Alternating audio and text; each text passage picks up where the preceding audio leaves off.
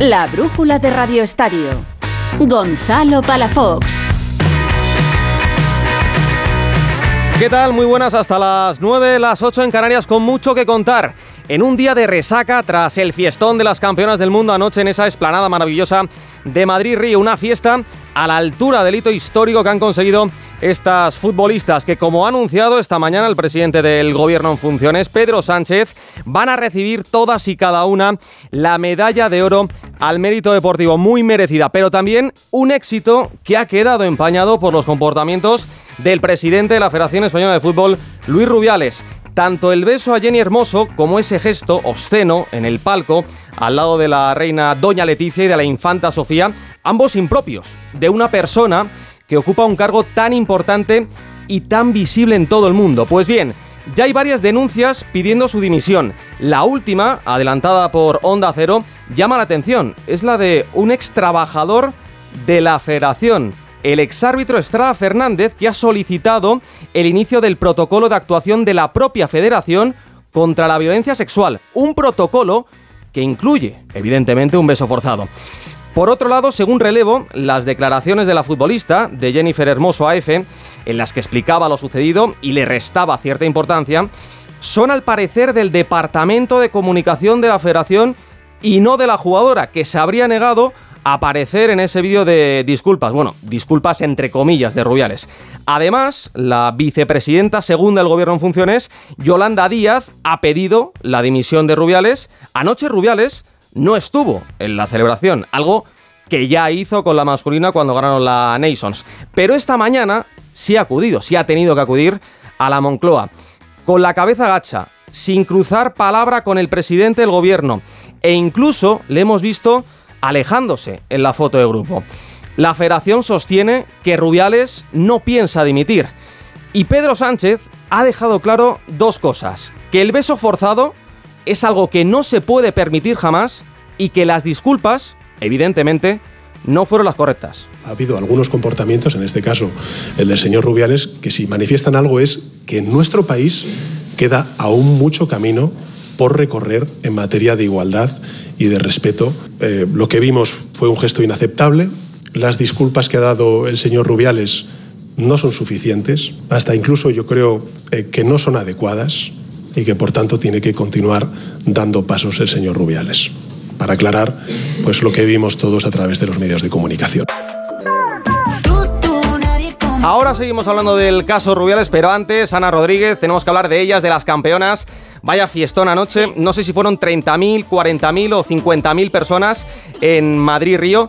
Y ojo, muy importante, que van a recibir una distinción que tienen deportistas como Rafa Nadal, como Pau Gasol, Ruth Beitia o Fernando Alonso. No está nada mal, ¿eh? Una distinción muy merecida porque en hermanos son campeonas del mundo. Con eh, muchísimo mérito han conseguido este mundial. Unas jugadoras, por cierto, que ya están de vacaciones cortas porque la liga está a la vuelta de la esquina, pero muy merecidas. Por la mañana temprano, como contabas, eran recibidas por Pedro Sánchez, que les mostraba su admiración, su respeto y se comprometía también a fortalecer el deporte femenino. Rostros cansados.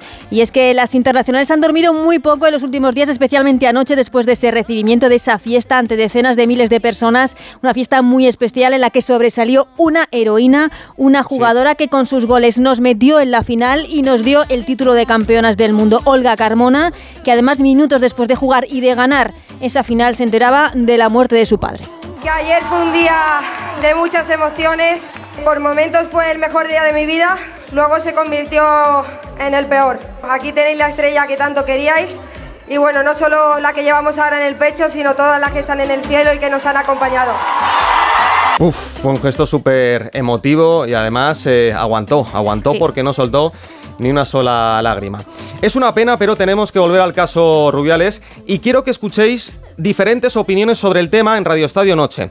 Escuchamos en el siguiente orden a Edu Pidal, Látigo Serrano Segurola y Edu García. Es que es vomitivo. Es impropio de un presidente de la federación. Lo que hace primero y lo que dice después. A mí lo grave de todo esto me parece siempre que no reconozcamos los actos impropios y censurables. O sea, que nadie se dé cuenta de qué hay de malo en lo que hizo. Incluso que le riamos las gracias a estos personajes, porque esto no es hacer una revisión del pasado y criticar o como los que quieren censurar los chistes que se hacían en los 80. Es que estamos jijijaja con un señor que llama tontos del culo en antena a quienes le recriminan que besen la boca por iniciativa propia a una jugadora en plena entrega de premios y que nadie le rebata. Pide disculpas porque le obligan. Es aquello de eh, cuando los jugadores cometen una tropelía con un árbitro y llega el de prensa o el entrenador o alguien con dos dedos de frente y le dice ve al vestuario y pídele perdón para que conste arrepentimiento espontáneo. El arrepentimiento de Rubiales es un arrepentimiento recomendado por alguien con dos dedos de frente porque en el fondo él piensa que no es para tanto y yo creo que si eso mismo lo hubiera dicho de manera natural y educada en la entrevista de Cope, posiblemente habría conseguido apagar parte del incendio, porque hay gente que está dispuesta a hacer em, una causa, casus belli, de cualquier cosa. Lo que hizo a mí me pareció improcedente, inoportuno y patoso. Y uno eh, se puede dar cuenta de que ha hecho una tontería con un piano, que debería reflexionar sobre eso porque también retrata qué se piensa de todas estas cosas fuera de ese mundo autoritario que es el del fútbol, el fútbol dirigido por los hombres, el fútbol dirigido por este hombre que es un cateto directamente y que eh, es incapaz de, de reconocer que lo que hizo no tiene sentido y además lo hizo en un, en un estrado mundial. Os he escuchado a todos con mucha atención, pero yo soy un poco verso suelto, lo reconozco. A ver, ¿por qué? Porque no pienso como vosotros. Porque yo estuve viendo el partido, comentándolo con los oyentes, porque viví ese momento en directo, lo compartí con los oyentes, porque luego hablé con Ruiz Rubiales eh, y le hablé del beso de una forma tremendamente jocosa. Quizá metí la pata. A mí me indigna el tocamiento de huevos. Me parece que es está a años luz del pico, a años luz que el presidente de la federación en un palco de FIFA al lado de su majestad la reina doña Leticia se toque los huevos en, señal de no sé qué, me parece que es muchísimo más grave que el pico. Muchísimo más grave. Decir palabras como agresión sexual, agresión, lo he escuchado, ¿eh? de políticas. A mí hablar en un país que a día de hoy, con 40 víctimas mortales de violencia de género y con muchas mujeres agredidas sexualmente en muchos grados me parece una exageración. Dicho lo cual, yo lo dije ayer cuando me iba, después de 12 horas de programación, que a lo mejor estoy equivocado. A mí en directo no me pareció de una gravedad suprema. La luz y sudor en la frente, un grito que puedo sentir en la piel, hoy noto el suelo diferente, hoy noto que piso más fuerte. en cuanto a lo que se dijo en Radio Estadio anoche, pero queremos también escuchar lo que opina la afición, lo que opinan los aficionados que acudieron anoche a recibir a las campeonas del mundo. Víctor Yahweh, ¿qué tal? Muy buenas. Hola, muy buenas Gonzalo. Pues sí, ayer en la fiesta de las campeonas del mundo en Madrid y Río con muchas personas, más de 40.000. Fue todo un fiestón, la verdad, y estuvimos, actuó Juan Magán, actuó Vico, Camela, en un ambiente festivo, familiar, con mucha gente, muchos niños.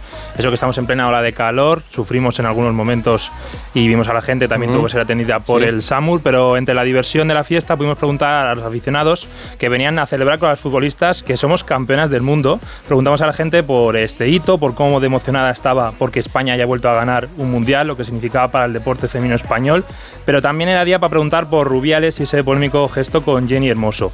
Hoy, como comentabas al inicio, se sigue hablando mucho de ello y esto es lo que opinaba ayer la gente del gesto del presidente de la Real Federación Española de Fútbol. Bueno, a mí me parece un poco fuera de lugar, la verdad. Sí, a mí también. Yo entiendo la euforia del momento, pero no en manera, no en manera pública de celebrar. Si hubiese sido al revés, si hubiese sido un mundial masculino, no se hubiese dado el caso, entonces creo que tampoco hay que quitarle importancia. Aprender, señor Rubiales, que eso no se puede hacer. O sea, que tiene un poco de respeto, a un hombre no se lo hace. A un futbolista campeonísimo que haya metido mucho goles no se lo hace. Pues el mismo planteamiento para la mujer, igual. Es que hay mucho machismo en el mundo del fútbol todavía, ¿eh? Muy mal, la verdad. De hecho, creo que tendría que ser algo que le causara a él un problema real.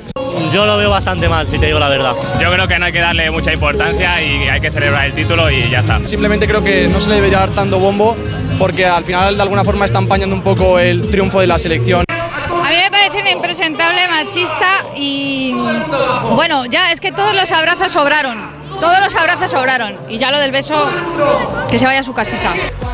Bueno, pues ahí están las opiniones de los aficionados anoche en Madrid-Río que recibieron a las campeonas del mundo. Y Ana, ¿tú que tienes contacto con ese vestuario? ¿Qué se dice?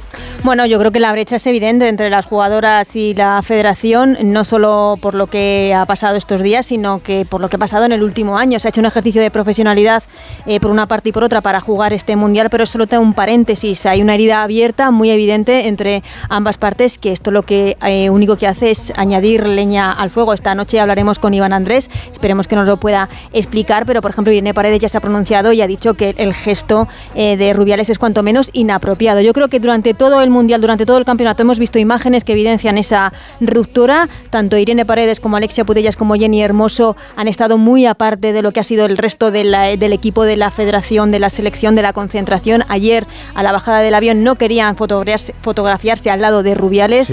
O sea que los gestos eh, de ruptura son bastante evidentes, no en vano. Ninguna de las tres ha sido capitana durante el Mundial. Yo creo que es el gesto más importante de ruptura entre jugadoras o por, parte de las jugadoras y la federación. Pues una pena que se empañe todo esto porque lo importante evidentemente es que somos campeonas del mundo. Empezó con un sueño que gracias a vuestra energía ya es una realidad. Hoy queremos felicitaros por hacer historia a todas y cada una de las integrantes de la selección española de fútbol femenino y sobre todo daros las gracias por hacer de la igualdad algo imparable. Enhorabuena, sois campeonas del mundo. Iberdrola, orgulloso patrocinador de la selección española de fútbol femenino desde 2016, os da las gracias por hacer vibrar a todo un país. Iberdrola, empresa colaboradora con el programa Universo Mujer. La brújula de Radio Estadio. Te lo digo o te lo cuento. Te lo digo. Sigue subiéndome el seguro del coche, aunque nunca me han multado. Te lo cuento. Yo me voy a la mutua. Vente a la mutua con cualquiera de tus seguros. Te bajamos su precio, sea cual sea. Llama al 91 555 5555. 91 555 5555. Te lo digo, te lo cuento. Vente a la mutua. Condiciones en mutua.es. Este verano empápate de los contenidos de AmiBox. Delicious. Y diviértete mientras pescas los mejores trucos para gestionar la información que recibes, creas y compartes.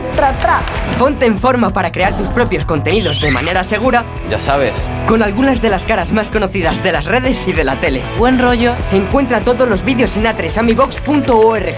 Y para los más pequeños, AmiBox Kids. ¡No te lo pierdas! AmiBox. La brújula de Radio Estadio. Gonzalo Palafox. Y vamos ya con el fútbol masculino en el Barcelona. Se sigue mirando el mercado, se busca un lateral derecho y ojo, que podría haber más salidas. Alfredo Martínez, ¿qué tal? Muy buenas. Hola, muy buenas noches, eh, Gonzalo. Sí, mm, últimos días claves en el mercado y el Barcelona todavía le queda por completar la plantilla. El gran nombre propio es el de Joao Cancelo, como venimos avanzando desde días atrás. Todo apunta a que a lo largo de esta semana el Barcelona va a intensificar las negociaciones con el Manchester City. El jugador quiere venir, su representante es Jorge Méndez, con muy buena relación con el Fútbol Club Barcelona y con el Manchester City se está hablando de una cesión una cesión con el pago de la ficha y una opción de compra que sería de obligatorio si se juega más del 70% de los minutos de la temporada, 30 millones de euros. Eso sí, para fichar a Cancelo, que podría llegar al Barcelona a finales de semana y ser presentado la semana que viene, hay que aligerar la masa salarial y los jugadores. Objetivo, sacar a un punta. Ansu Fati está en la pole position, Ferran Torres es otro nombre y Abde, que es el que más mercado tiene. De los tres, tiene que salir cuando menos uno. Abde tiene muchísimo mercado. El Betis le quiere, pero le está costando Dios y ayuda a inscribir jugadores. Por tanto, las opciones son en el extranjero y se apunta, entre otros, al Bayer Leverkusen como el equipo mejor situado y el Aston Villa intentando llevarse a un jugador que no quiere seguir en el Barça si no le garantizan minutos. Tiene tal confianza en sí mismo que si ve que Xavi no cuenta con él, preferiría marcharse. Y si no sale él, tendría que salir Ansu Fati, que no quiere moverse, o el propio Ferran Torres, que tampoco quiere marcharse. Además de todo ello, Lenglet sigue contrarreloj, buscando en el Barcelona una salida. Parece que tendría que ser por forma de cesión tiene una ficha muy alta y si no sale es un lastre importantísimo para la masa salarial. Y atención, Marcos Alonso. Él no quiere irse, pero está en una situación indefinida, no cuenta mucho tampoco y de momento tiene una ficha elevada. Estos son los nombres propios que le están moviendo, igual que el de Sergi Roberto, que ha rechazado una oferta de Arabia Saudí ah. porque quiere seguir en el Barcelona a pesar de que solo tiene un año de contrato. Como ves, muchos nombres propios, pero de momento solo objetivo cancelo. Si no sale nadie más, posiblemente se cerraría y la plantilla porque creen que lo de Joao Félix es prácticamente imposible por la ficha del jugador y porque el Atlético de Madrid también le pediría algo al Barcelona, ¿no? Bueno, ahora se lo preguntamos a Alejandro Mori. El Barça, que visita al Villarreal el domingo y no sé si han saltado las alarmas por la hora del partido y el calor que puede hacer en ese estadio de la cerámica. Víctor Franz, ¿qué tal? Muy buenas. ¿Qué tal, Gonzalo? Muy buenas. Pues sí, evidentemente en Villarreal preocupación por el horario y el calor, las temperaturas de cara al partido de este próximo fin de semana, porque si bien es cierto que las previsiones apuntan a que van a bajar de cara al próximo domingo, hoy estamos en torno a los 37 grados, se van a rozar mañana también los 38 grados en la provincia de Castellón y aunque bajen y estemos en los 33-34 para el próximo domingo, cualquier cualquiera que haya estado en esta zona y en el Estadio de la Cerámica sabe que la humedad es tremenda y que la sensación térmica es bastante superior a esos 33 o 34 grados. Así que se espera que impere la lógica y que se varíe el horario de cara al próximo domingo. Alfredo, el partido sería a las 5 y media. ¿El Barcelona le va a pedir a la Liga el cambio de horario? Sí, sí, lógicamente hay preocupación, no entienden que sea el horario más adecuado a esa hora, como bien decía Víctor, con esa humedad y con eh, esa temperatura. De momento el Barcelona tiene previsto ya entrenamiento por la mañana y viaje en autobús en la víspera. Solo viaja en la víspera cuando los partidos son antes de las 6 de la tarde. Así que de momento el Barcelona asume que sería a las 5 y media, pero desearía y espera que antes de las preceptivas 48 horas eh, la federación cambie y la Liga de Fútbol Profesional cambie el horario de ese partido. Pues sí, debería, por el bien de todos. Gracias, Alfredo. Esto en el Barça, en el Real Madrid. Aparcado el caso Mbappé hasta que quiera el propio Kylian Mbappé. Y tras una semana, la pasada, dura con esa terna de lesiones. De momento, líderes con seis puntos y un Bellingham espectacular. Fernando Burgos, ¿qué tal? Muy buenas. Hola, ¿qué tal? Muy buenas. Sí, en plan estrella. Apenas mes y medio después de fichar por el Real Madrid, tras una muy buena pretemporada, pero un comienzo de liga deslumbrante, es el Pichichi del campeonato con tres goles, uno en San Mamés, dos el pasado sábado en Almería, la asistencia a Vinicius en el tercer gol del Real Madrid en el Power Horse y evidentemente todos los elogios y todos los buenos calificativos y adjetivos van para el futbolista inglés que se está acoplando de manera maravillosa, pero tiene alrededor un equipo que está siendo muy coral, pese a las lesiones, evidentemente, y pese a que el otro día Eduard Camavinga no pudo jugar de titular por un problema en la pierna izquierda. Salió en el 71, jugó 30 minutos, porque hubo 9-10 de añadido, más los 19, pues justo 30 minutos donde se notó que no era Camavinga, que no estaba para jugar. Ayer entrenó, hoy también lo ha hecho con un aparatoso vendaje por debajo de su rodilla izquierda, la pierna donde tuvo las molestias el pasado sábado y ha entrenado con normalidad, con muchísima intensidad como suele hacer y faltan los cinco lesionados. Sí. Los tres de rodilla, Giller, Courtois y Militao y los dos que están teniendo problemas musculares desde la pretemporada y que no se están recuperando de momento. Lo hacen al margen del grupo tanto Dani Ceballos como Ferland Mendy. Ceballos que se lesionó el 13 de julio en el tendón distal del músculo bíceps femoral de la pierna derecha. Tenía un tiempo estimado de baja entre mes y mes y medio, lleva 40 días. No va a estar para el próximo viernes en Balaídos, por tanto ese periodo de baja se va a ampliar nueve días más. O sea, va a estar casi 60 días de baja, dos meses.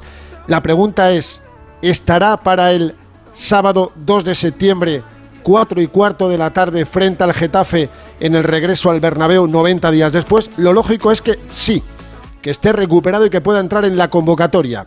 En el caso de Mendy, como siempre, su baja el día del clásico se lesionó, lesión muscular en el bíceps femoral de la pierna derecha, le hicieron pruebas dos días después en Dallas, le sacaron ese resultado. Ancelotti me dijo en una zona mixta que no iba a ser para tres, para tres semanas, sino para dos lleva tres y pico. No va a estar el próximo viernes, o sea, va a estar un mes de baja Ferland Mendy, que también se confía que pueda estar para el siguiente partido de Liga a Vigo, que es ese de Getafe, repito, en la reentré del Bernabéu el sábado 2 de septiembre a las 4 y cuarto.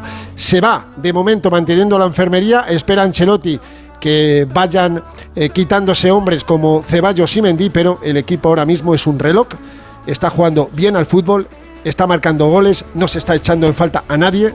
Háblese de Benzema. Bellingham está sustituyendo a Benzema perfectamente.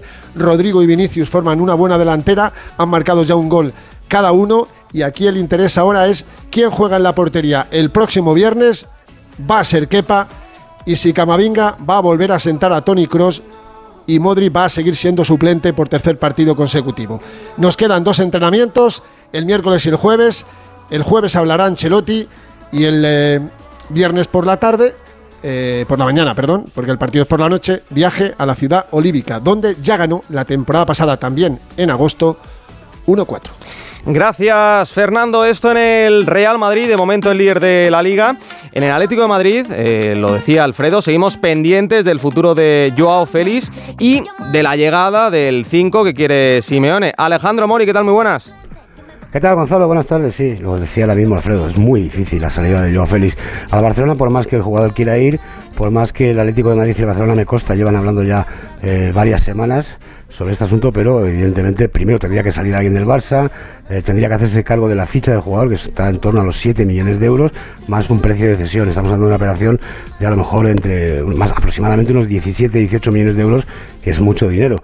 Eh, para las arcas de Barcelona y evidentemente hay que buscar una solución. Se acaba el tiempo, se agota, pero eh, hasta el 31 de agosto puede pasar cualquier cosa. Habrá que estar eh, pendientes todavía en el asunto de Joao Félix, que desde luego no cuenta para nada para el cuerpo técnico de un equipo, el Atlético de Madrid, que tras su empate en Sevilla frente al Betis, hoy no ha entrenado, solo lo han hecho los eh, lesionados con los recuperadores, y sí lo ha hecho Samu Omorodion, el delantero fichado por el conjunto rojiblanco, que quiere media liga española y que Cádiz, Alavés, Celta, Sevilla e incluso el Betis están muy interesados. Vamos a ver cómo se resuelve su futuro, porque va a ir cedido a un equipo de primera división para la próxima campaña y a espera también de que eh, no se vaya nadie, que el fútbol eh, de Arabia Saudí no tiente a más jugadores. Hay muchos millones ahí. De Paul, muchos millones, ¿eh? pero el Atlético de Madrid se planta en la cláusula, que son 80 millones, así que de momento, de momento, a día 22 de agosto, hay tranquilidad. Lo del 5, pues está supeditado a las salidas, así que de momento está todo parado, evidentemente lo necesita, y si no viene el Holber o Berrati, pues el plan B, C, D, E, F es Pablo Barrios para jugar en esa posición, Gonzalo. Bueno, y que sepan los oyentes de Onda Cero que de momento Alejandro Mori no se va, se queda. 8 y 52, seguimos. La brújula de Radio Estadio. Es que esta casa se queda cerrada meses y cuando oyes las noticias te quedas preocupado. Es normal preocuparse, es una segunda vivienda. Pero si verificamos que alguien intenta entrar, podemos avisar a la policía para que actúe e incluso desaloje la casa. Aunque con las cámaras exteriores y los sensores podemos detectarlo antes. Así que tranquila, la casa está cerrada, pero bien protegida. Este verano protege tu hogar frente a robos y ocupaciones con la alarma de Securitas Direct. Llama ahora al 900-272-272. ¿Te notas distante con tu pareja? ¿Sin ganas? Toma Energisil. Energisil Vigor con Maca contribuye a estimular el deseo sexual. Y ahora también Energisil Instant de Pharma OTC.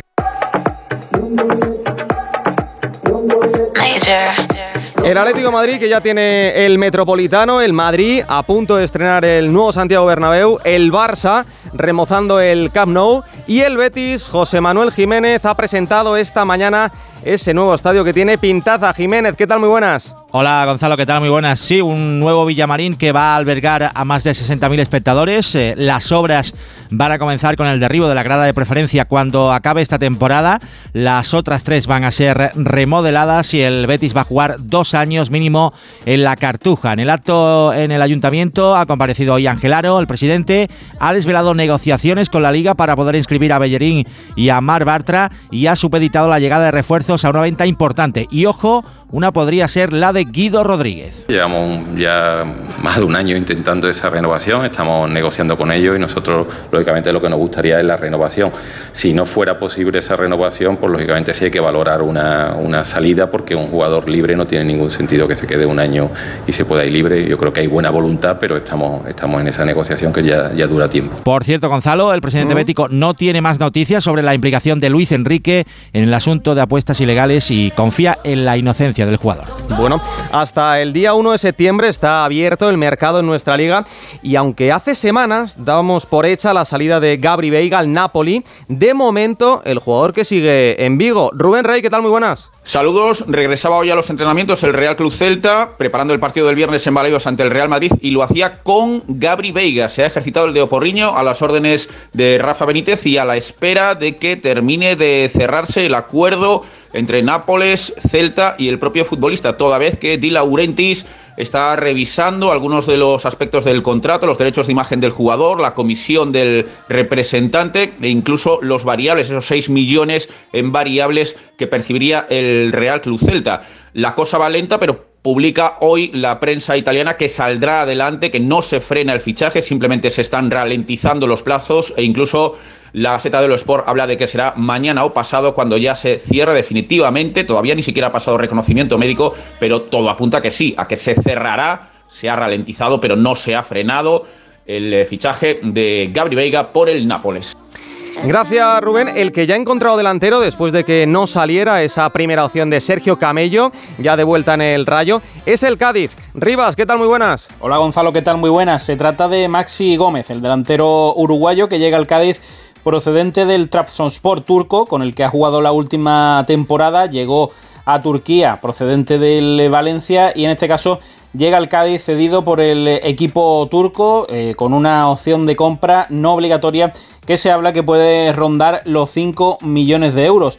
Es un conocedor de la liga porque ya pues hizo goles eh, tanto con el Valencia como con el Celta de Vigo y ahora pues es la opción predilecta del Cádiz. Ha insistido, ha sido una operación complicada que ha llevado varias semanas, pero finalmente ya tiene Sergio González eh, al delantero que quería, al Charrúa, un delantero eh, corpulento, con gol, eh, joven, 27 años, así que refuerzo de lujo para la delantera Cádiz. Pues sí, gracias Rivas. Y en el Mallorca, tras la llegada de Steve Nash, ahora otra superestrella de la NBA se ha sumado a ese proyecto del conjunto balear. Paco Muñoz, hola. Hola Gonzalo, Steve Kerr, actual seleccionador de Estados Unidos de baloncesto con nueve anillos en la NBA, se convierte en nuevo accionista del Real Mallorca. Noticia que avanzaba Onda Cero a las doce y media y que el club confirmaba dos horas después. Kerr mantiene una buena relación con el presidente Andy Colbert, ya estuvo en el año 2022 en Somos, incluso dando una charla a los futbolistas. Por otra parte, en el aspecto deportivo, el capitán, el central Antonio Raillo, pasada esta noche por el quirófano debido a la lesión de tobillo que sufrió el pasado viernes, estará de dos a cuatro meses de baja.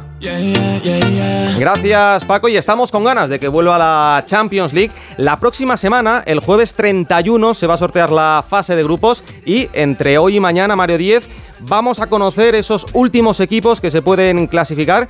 He visto que se la juegan eh, conjuntos como el PSV, el Rangers o el Galatasaray, ¿no? Sí, equipos históricos. Buenas noches, Gonzalo. Hoy fase final de la previa de clasificación para la próxima fase de grupos de la Liga de Campeones. Hoy tres partidos, Amberes, Aika de Atenas, el Rakou polaco contra el Copenhague y Rangers PSV como eliminatoria estrella. Mañana Maccabi Haifa, Young Boys, Molde Galatasaray y Sporting de Braga Panathinaikos. Los seis que ganen pasarán a la Champions, los seis que pierdan a la Europa League. Recordemos que en la última campaña de la Champions, tal y como la conocemos, pasará a tener 36 equipos a partir de la 23-24 y un apunte internacional, Carlitos Tevez, el Apache, ah. nuevo entrenador de Independiente de Avellaneda, aunque muchos aficionados no están de acuerdo por su pasado en Boca. Bueno, gracias Mario. Eh, aparcamos el fútbol y es que esta semana arranca el Mundial de Baloncesto. El sábado la selección debuta ante Costa de Marfil y para cerrar esta brújula de Radio Estadio, Pablo de la Fuente, hoy hemos conocido esos emparejamientos de la Supercopa de España. Eso es, eh, nos ha dejado un bombazo eh, con un Madrid-Barça en semifinales. En la otra semi se enfrentan Unicaja y UCAM Murcia, que ejercerá como anfitrión los días 16 y 17 de septiembre. Además, en atletismo, Saúl Ordóñez, Adrián Beni, Mohamed Atawi se han clasificado para las semifinales de los 800 metros. Y a las 10 menos 20 pasadas de la noche, Daniel Arce participa en la final de los 3.000 obstáculos. Carolina Marín debuta en los mundiales de badminton mañana contra Juan. Y en pádel, Pablo Lima ha anunciado que el torneo de Madrid en septiembre será su retirada del circuito profesional. Por último, en tenis hoy se ha anunciado que la ATP concederá ayudas económicas a los 250 primeros jugadores del ranking. En caso de que las ganancias de los jugadores no lleguen al mínimo que ha fijado la ATP, eh, ella cubrirá los gastos. Los límites son 300.000 ah. euros para el top 100, 150.000 para los comprendidos entre el 101 y el 175 y 75.000 euros para los que van del 176 al 250. Bueno, pues muy bien. Gracias, Pablo. Cerramos esta brújula de Radio Estadio. Les recuerdo, 11 y media, Radio Estadio Noche con Edu Pidal y que nada empañe que somos campeones del mundo. Chao, chao. La brújula de